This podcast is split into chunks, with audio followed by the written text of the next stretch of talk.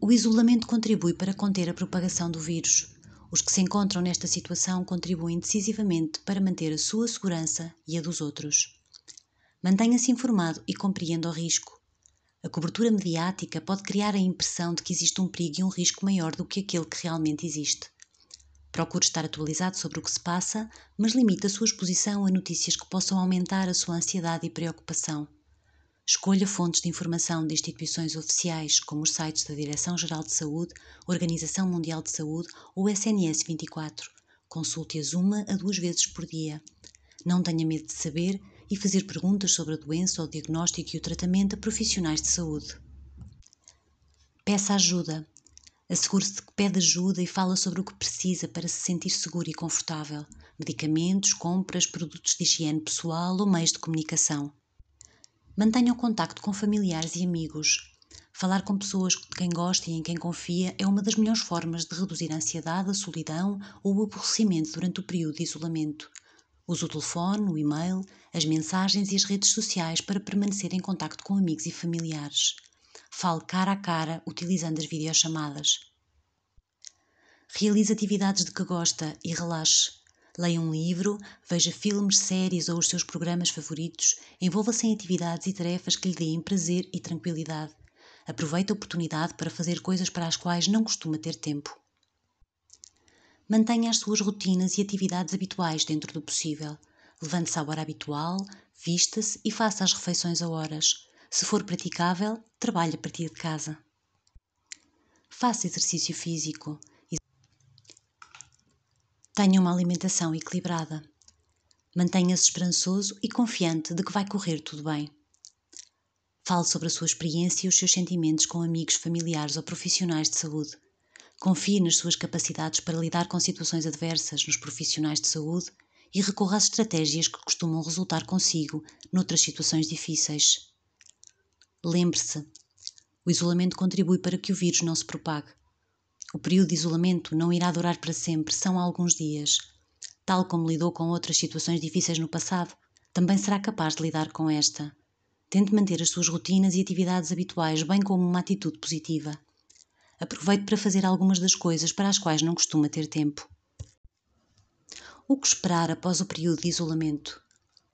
Depois da experiência de isolamento, podemos sentir um misto de emoções: tristeza, raiva, alívio e ter dificuldade em conectar-nos com amigos e familiares, sobretudo aqueles que revelaram receio em contrair a doença por terem estado conosco.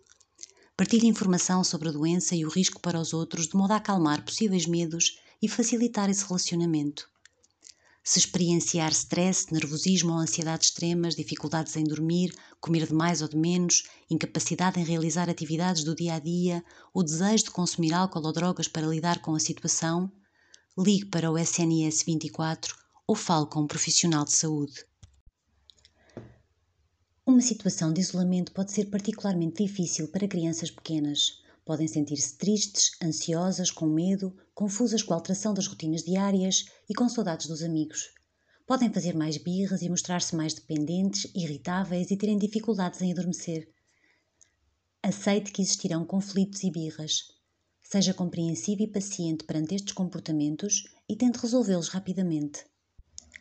Dê-lhes oportunidade para expressarem os seus sentimentos e receios. Explique-lhes o que se passa e tranquilize-as utilizando linguagem apropriada à idade. Explique-lhes a importância do isolamento e assegure-as que são apenas alguns dias. As crianças podem facilmente ficar perturbadas pelo que ouvem ou veem na televisão Limite a sua exposição a notícias que as possam perturbar, procurando informá-las em linguagem adequada de toda a situação. Procure manter as atividades diárias habituais, nomeadamente a hora das refeições e de ir dormir, proporcionando-lhes espaço para brincar. Encara a situação de isolamento como uma oportunidade de passarem mais tempo juntos e realizarem atividades em conjunto. Não recorra exclusivamente à televisão e a outras tecnologias. Aproveitem para realizar atividades para as quais não costumam ter tempo. Jogos de tabuleiro, trabalhos manuais, desenhos ou leitura. No caso de crianças em idade escolar, peça ao professor que lhe envie por e-mail informação de estudo, atividades ou trabalhos. Assegure que, sendo possível durante o dia, os cuidadores têm, à vez, algum tempo apenas para si próprios e que, havendo mais de uma criança, também possa haver espaço para realizar atividades em separado. Se tem um amigo ou familiar em isolamento, ligue-lhe e mostre-se disponível para falar. Expresse o seu apoio e amor. Sugira-lhe atividades que o possam manter interessado. Agradeça-lhe o que está a fazer e recorde-o que se está a proteger a si mesmo e aos que o rodeiam, impedindo o vírus de se propagar. Mantenha-se informado. Recolha informação que o possa ajudar e a determinar com exatidão os riscos que corre, de modo a poder tomar as precauções razoáveis. Pesquise informação de instituições oficiais nas quais possa confiar, como o site da Direção-Geral de Saúde ou o SNS 24. O que pode esperar? Reagimos de formas diferentes às situações, tendo em consideração quem somos e as nossas experiências passadas. Não existe uma forma certa de reagir. No entanto, numa experiência de isolamento, é normal e comum sentirmos uma variedade de emoções. Ansiedade e medo relativamente à nossa saúde, à saúde de outras pessoas próximas ou com quem possamos ter contactado e à experiência de termos de monitorizar sintomas da doença preocupação com o facto de amigos ou familiares terem que ficar em isolamento por terem contactado connosco, com o facto de ficarmos afastados do trabalho e com as dificuldades logísticas de não poder sair de casa, realizar as rotinas habituais. Angustiados por não podermos cuidar dos nossos filhos, de outras pessoas a nosso cargo ou de dependermos de outros e ficarmos a seu cargo. Incerteza sobre o que vai acontecer e o tempo que será necessário permanecermos em isolamento. Solidão por estarmos afastados daqueles que gostamos e do resto do mundo, frustração e aborrecimento por estarmos impedidos de realizar as nossas rotinas e atividades habituais, zanga por estarmos em isolamento ou pensarmos que fomos expostos ao vírus devido à negligência de outras pessoas, tristeza, medo, falta de esperança, desejo de consumir álcool e drogas, alterações de apetite ou dos hábitos de sono.